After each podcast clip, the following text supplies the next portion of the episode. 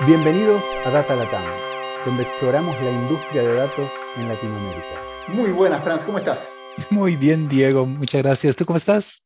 Muy bien, muy contento, muy emocionado. Tengo ganas de, este podcast. Hace rato que quería saber más sobre este tema. Pero antes de eso, algo que quieres anunciar, algo que, te, esté en tu cabeza en este momento. Mira, en mi cabeza está el evento en Perú, sí, el 16 y 17 de febrero, que vamos a estar ahí. Para el que escuche a tiempo y todavía no se ha inscrito en uh, expantia.com forward slash eventos está este evento y los futuros. Si lo escuchas en un año, pues ahí seguramente habrá otro evento en algún lugar en Latinoamérica.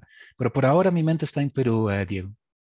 Y sí, decís Perú y, acá en Argentina es el mediodía, me da hambre, me dan ganas de pensar en todas las cosas ricas que, que comeremos y disfrutaremos en Perú. Y pronto se viene otro país, está ya cocinándose eh, eso, pero bueno, pronto lo anunciaremos.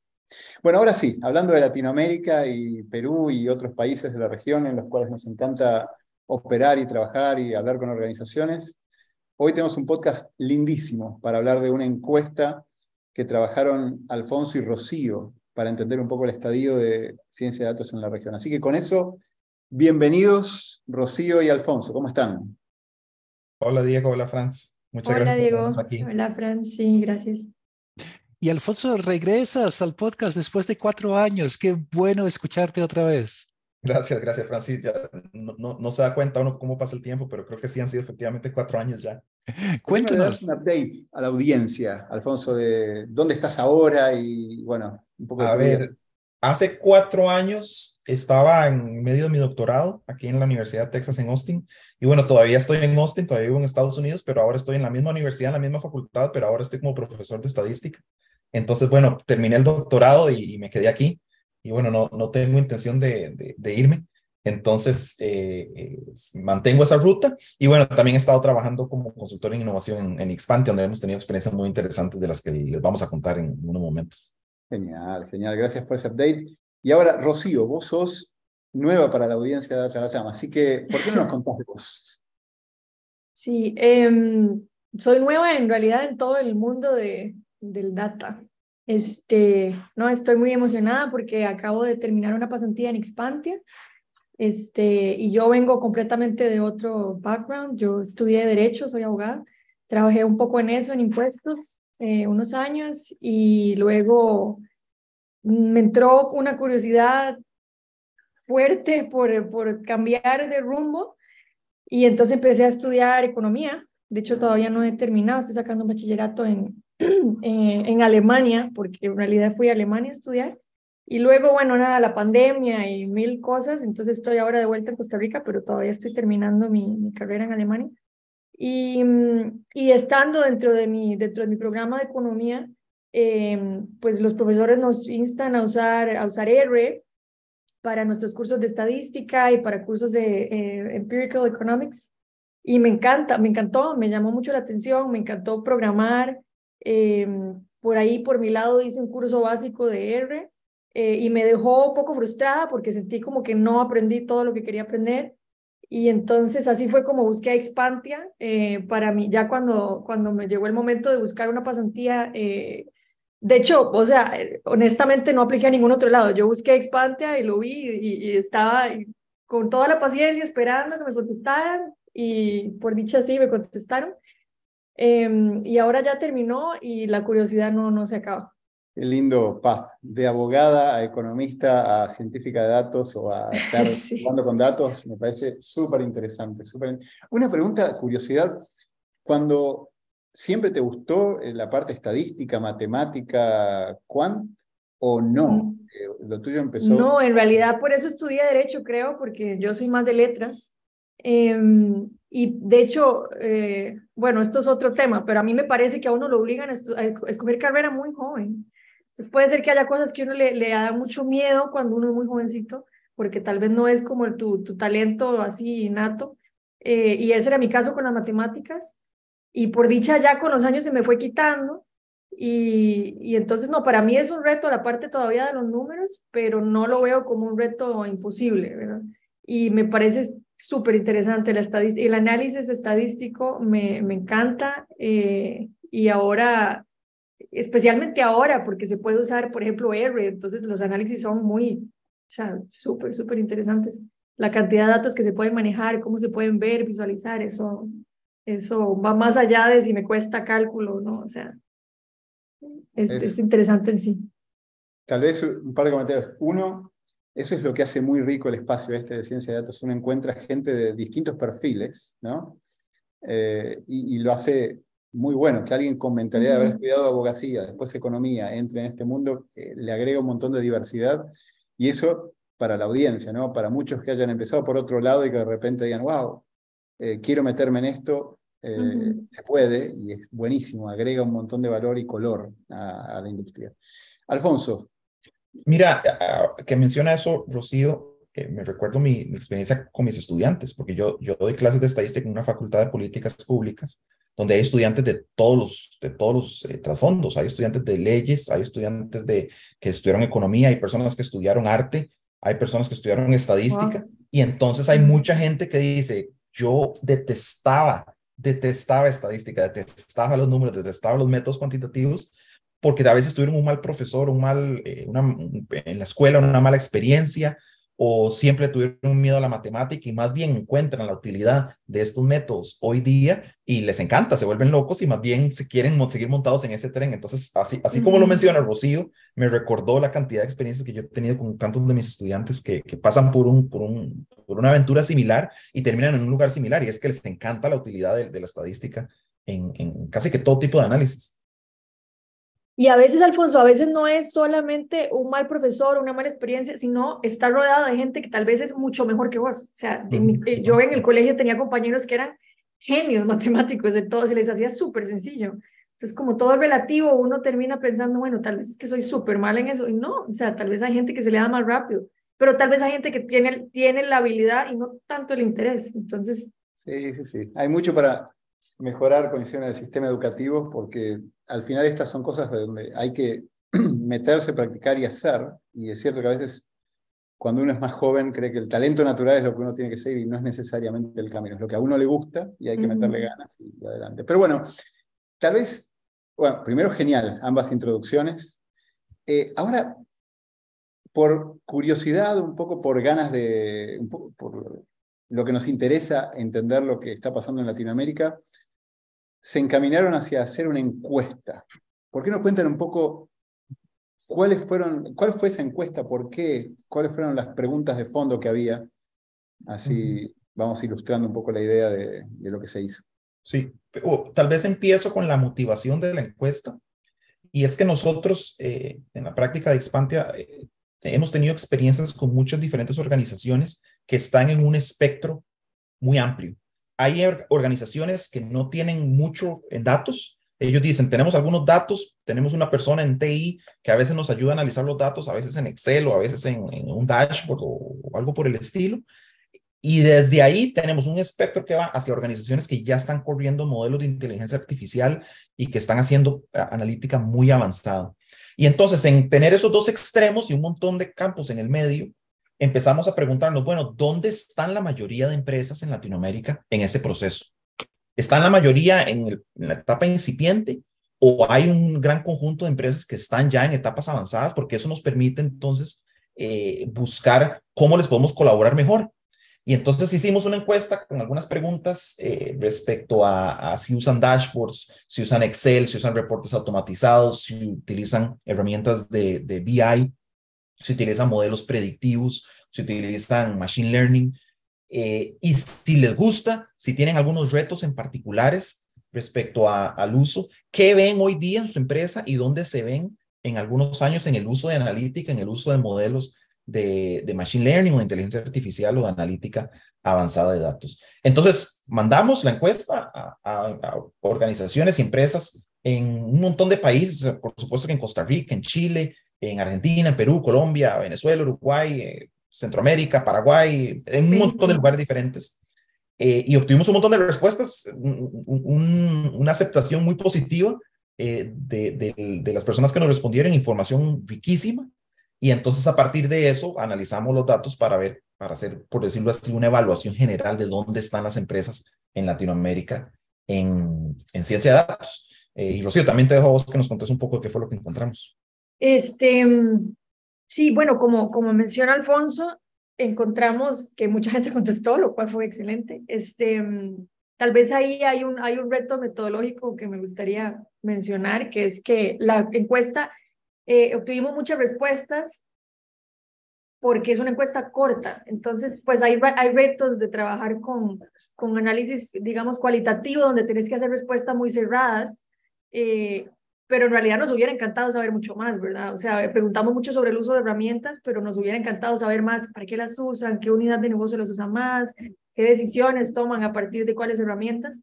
Pero eso hubiera implicado hacer una encuesta mucho más larga, probablemente hubiéramos tenido muchas menos respuestas porque la gente tiene menos tiempo de, de contestarlo y pues tal vez en, la, en la parte de procesar los datos nos hubiera tomado más tiempo, lo cual no hubiera sido problema porque igual lo hubiéramos hecho felices, pero, pero pues sí, muchas respuestas, está interesante, pero hay muchísimo más que nos hubiera gustado saber también. De a poco, etapa dos, pero coincido que siempre es un balance, ¿no? El, bueno, cuánto preguntamos y cuánta gente se anima a responder algo así, que siempre es un reto. Pero, entonces, una de las cosas que les gustó es, hubo muchas respuestas, alguna otra cosa que les haya sorprendido de lo que encontraron como resultado ¿no? de, lo que se vio. Y tal vez creo que es buen momento para decir que esto está publicado eh, en un blog post en el blog de Expantia eh, y que incluso vamos a dejar el link aquí en, el, eh, en las notas del podcast. Pero algo más que les haya sorprendido, que hayan encontrado como resultado yo encontré dos elementos muy positivos, o por lo menos dos elementos que a mí me parecen muy positivos. El primero es que casi tres cuartas partes de las organizaciones ya tienen eh, uso de analítica de datos, ya tienen algún tipo de dashboard, ya tienen algún tipo de análisis eh, exploratorio eh, o, o, incluso hasta de diagnóstico de qué es lo que ha sucedido. Y entonces en Latinoamérica no estamos empezando de cero.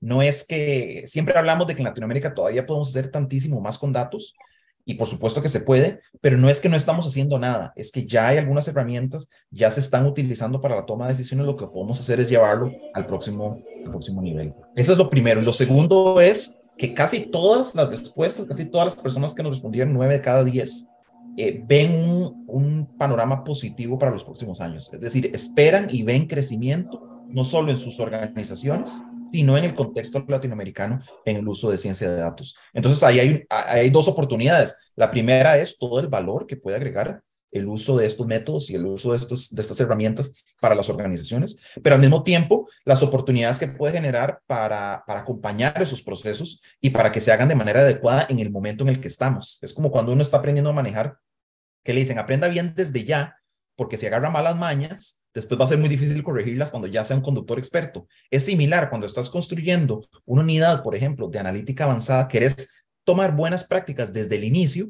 para que no se consoliden esas malas mañas que después vas a tener que ir a cambiarlas cuando ya tienes algo muy consolidado.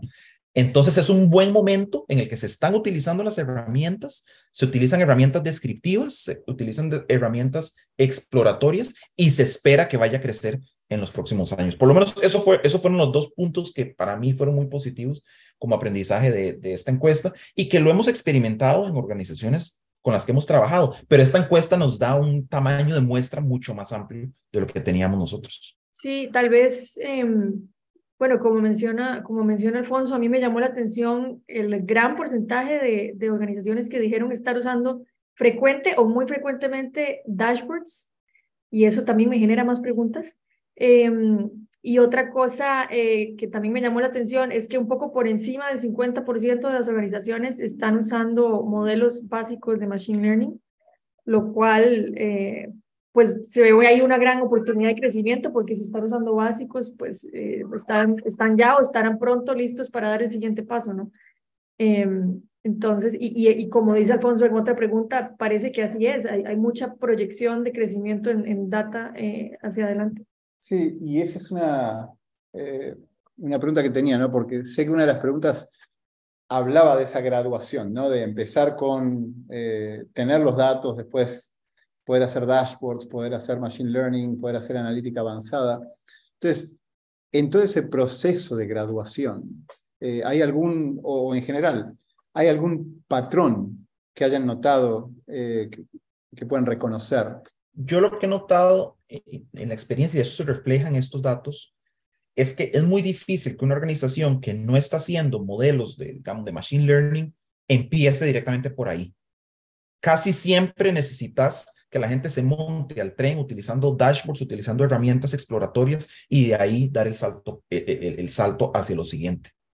Entonces, e, eso, es decir, no es sorprendente, pero nos deja una lección de que no puedes, eh, digamos, si quieres trabajar con una organización que va a aplicar datos, no puedes entrar en terapia de shock y tratar de implementar, digamos, inteligencia artificial de un solo.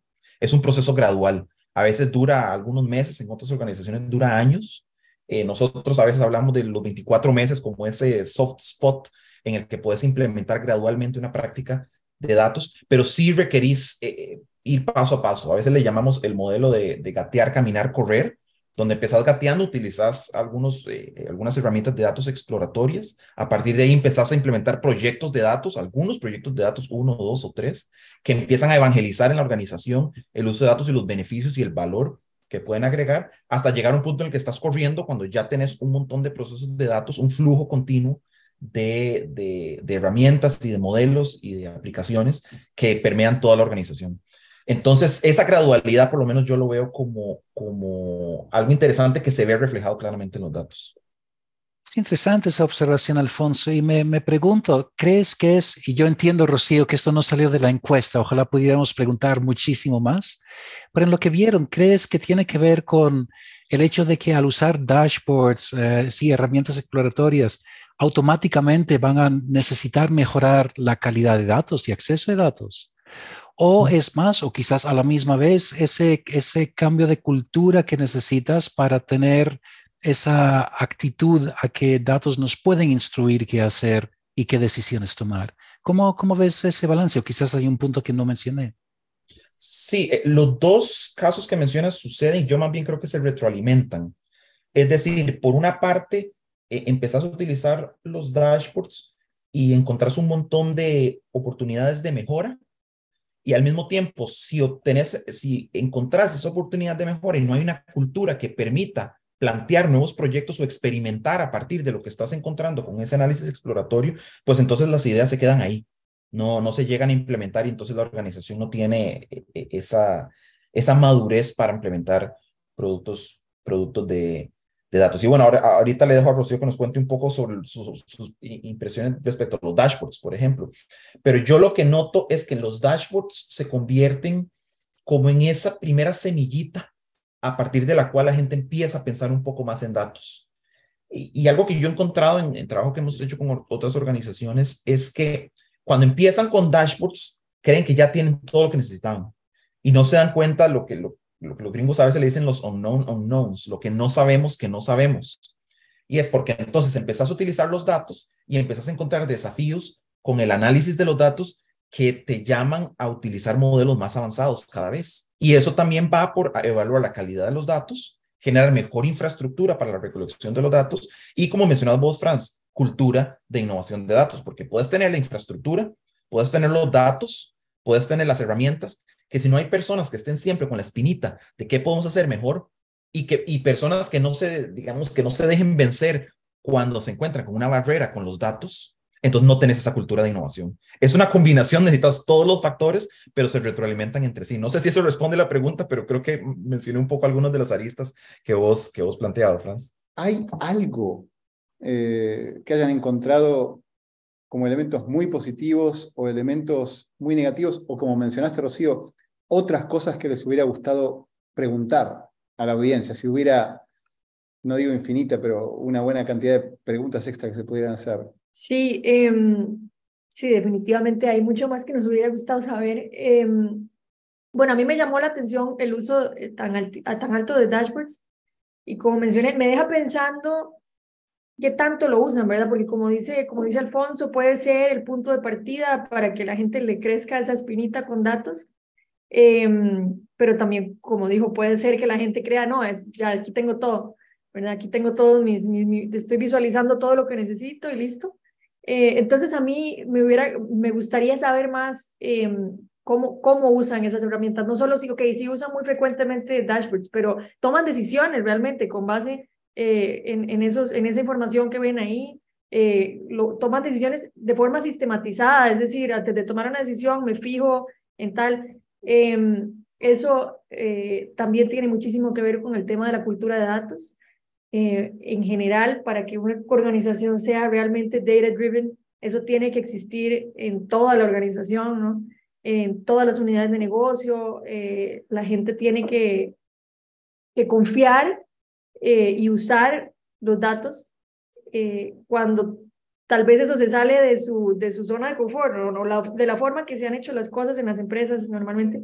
Entonces, pues sí, no, la encuesta es muy interesante en cuanto al uso de las herramientas, pero claro que eh, el uso va mucho más allá de lo que, ¿verdad? De las respuestas que obtuvimos hay mucho más por saber. Es interesante cómo complementa eso, sí, las experiencias que vamos teniendo y, y coincido con todo lo que dijeron, ¿no? Al final eh, cuando uno piensa en innovación con datos, son varios tipos de productos de datos que pueden generar las organizaciones.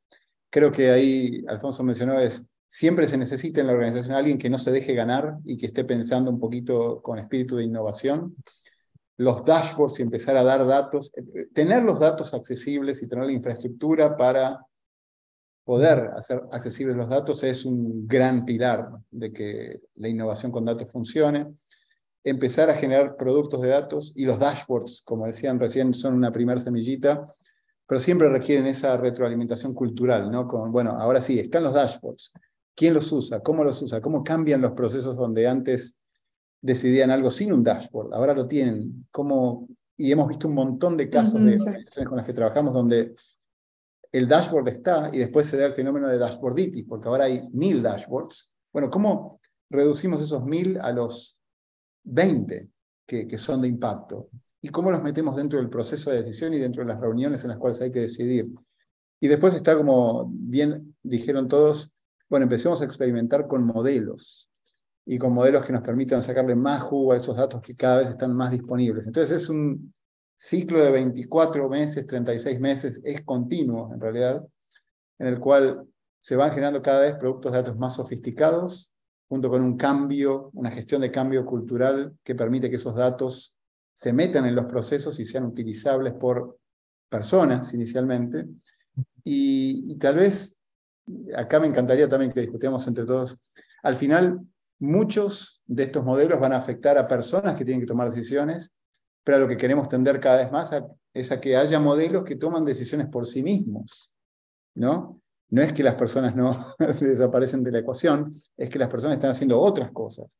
Incluso hemos visto casos donde hay automatizaciones de procesos que son muy humanos, consumen mucho tiempo de gente, cuando se automatizan esos procesos con datos, liberan ancho de banda mental creativo de gente que se puede enfocar en cosas mucho más productivas. Entonces creo que, como dijeron, perdón que me extendí ahí, pero hay muchas otras preguntas que podríamos hacer, pero como dijimos, se complementa mucho con lo que vemos en el día a día en nuestras experiencias. Y Diego, este, este punto que mencionas de esa liberación de ancho de banda para pensar en los temas creativos, por lo menos yo viendo los datos que obtuvimos, yo creo que se relaciona mucho con esas, esa perspectiva positiva que tiene la gente del crecimiento de analítica de datos en sus organizaciones. Cuando vemos los datos de nosotros, nosotros les preguntamos, ¿dónde se calificarían ustedes hoy en madurez de datos y dónde se calificarían ustedes en dos años? Y entonces el promedio, la, nota promedio en hoy fue 69 de 100, o sea, casi pasando por el redondeo en el 70 de Costa Rica, que pasas a penitas. Y en el futuro se ven en 83, 84%, 84 de 100. Y yo creo que parte de la razón, y eso es de, de, paso una de las cosas que me gustaría poder haberle preguntado a las personas que respondieron, ¿por qué ven ese crecimiento? Pero mi, mi intuición se relaciona con lo que vos decís. Yo creo que conforme las organizaciones empiezan a tener más dashboards eh, y a partir de ahí surgen oportunidades de automatización, ven esa posibilidad de decir, ok, si me voy a liberar esta cantidad de tiempo de este proceso que yo hacía manualmente en Excel, ahora se va a hacer de manera automatizada, entonces sí me voy a poder enfocar más en pensar en los modelos, en pensar en cómo podemos optimizar o en pensar en cómo podemos utilizar estos datos para hacer crecer el negocio. Y eso creo yo que es donde la persona hace la conexión entre el uso de datos y los modelos hacia el crecimiento en analítica de datos. Entonces, no sé la respuesta que daría la gente de por qué esperan crecer, pero creo que se relaciona mucho con eso que vos decís. Se, libera tiempo para pensar en creatividad y pensar en cómo agregar valor al negocio. Sí, eh, con eso que decís, el otro día hablando con, con un cliente mencionaban que como parte del, proceso de, desarrollo de productos de datos y de mejorar la analítica de datos, eh, se percataron, se dieron cuenta de muchas tareas eh, repetitivas que alguna parte del personal estaba incorporando en su, día a día, que realmente no le estaban aportando valor a la empresa y ellos no sabían hasta que hicieron el proceso este, ya después lo automatizaron y claro, no, eh, como dice Diego, no, no se trata de que, ay, pudimos despedir a un montón de gente, no, entonces utilizaron el tiempo de esas personas de una forma que sí le aporta mucho más valor a la empresa eh, en cosas, ¿verdad? Es, es, un tema de eficiencia, em, que, que hasta que no se hace el ejercicio de entender todos los procesos que lleva la empresa, quién hace qué, eh, y de qué se puede automatizar, hasta que no se llegue a ese punto, no, lo, no, lo, no se percatan. Yo tengo pendiente un, no es un blog post, pero varios, eh, porque creo que cuando uno piensa a futuro, en base a lo que acaban de decir, de, bueno, cómo, cómo empezamos y cómo evolucionamos y, las ganas que tienen muchos de evolucionar, creo que para muchas organizaciones que están viendo el, el sabor que tiene usar bien los datos, al final lo que hay que lograr bajar a tierra, y me encantaría poder comparar el hoy con cinco años de ahora, es, bueno, ¿y cómo se ve impactado no el, rol del que está pensando productos de datos y desarrollándolos, sino cómo es el rol del vendedor hoy y el rol del vendedor potenciado por datos en cinco años, o cómo es el rol del que hace mercadeo hoy o el del que hace mercadeo en cinco años potenciado por datos, y operaciones, y finanzas, y administración, y las distintas líneas de negocio, obviamente. Entonces, creo que eh, de a poquito en este proceso de evolución las organizaciones se van dando cuenta, están empezando a generar productos de datos, están empezando a lidiar con esas barreras del el uso de esos productos de datos y de a poquito, sobre todo con las organizaciones más avanzadas, pero hacia futuro con cada vez más organizaciones, es el cómo asegurar que estos datos pueden impactar positivamente a través de automatizaciones, a través de dashboards, a través de decisiones tomadas por modelos, eh, el día a día de los distintos roles que llevan adelante las organizaciones. Pero bueno, eso creo que nos queda para futuras encuestas y eh, blog posts. Vas a mencionar algo. Sí, bueno, para continuar un, un segundito sobre lo que dices, creo que el, campo de lo que es data en organizaciones es muchísimo más grande que inteligencia artificial y machine learning.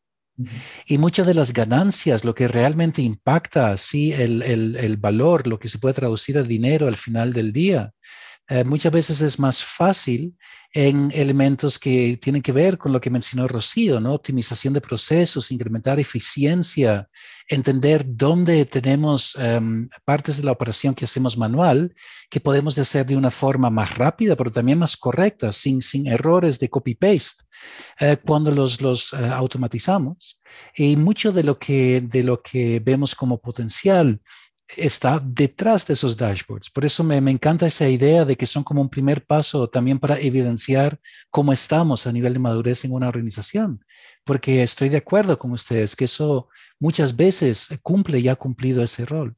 Y me encanta cómo, cómo cierra esto con el inicio del podcast, ¿no? Empezamos con una, bueno, vos también, eh, Alfonso, tenés un perfil de eh, política y economía y entraste en datos. Creo que en el caso de, nuestra amiga Rocío, abogada y después economista y después datos, creo que eh, hacia adelante el que distintas personas que no son necesariamente el científico de datos estén pensando en mejor uso de los datos tiende a potenciar, eh, sí, lo que va a ir pasando con las organizaciones en Latinoamérica con el mejor uso de los datos. Pero bueno, como dijimos, mucho más para hacer hacia adelante. Muchas gracias, Alfonso y Rocío, para la audiencia. Eh, hay un blog post, va a estar publicado, como dijimos antes, eh, en las notas de este podcast. Y cualquier pregunta que tuvieran, eh, por favor, la hacen llegar. ¿Cómo la hacen llegar? A ver, ¿alguna sugerencia? Alfonso Rocío Franz. La primera, la primera siempre sería hola.expante.com. Ese es el punto de contacto, esa es la ventanilla única donde nos pueden enviar cualquier cosa y nos va a llegar a nosotros. Pero también personalmente a mi correo, alfonso.expante.com o puede ser incluso a mi, a mi cuenta de Twitter, que es eh, al187.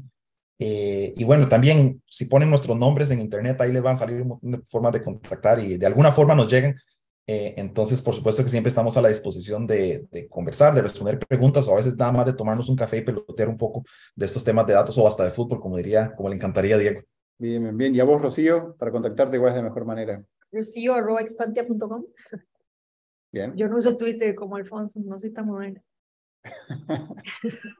Tan tuiteros ahí hablando de fútbol. No, bueno, no hablemos de fútbol. Don't get me started, como decimos. No me hagan empezar a hablar de fútbol porque si no, estiramos el podcast otra, otra hora.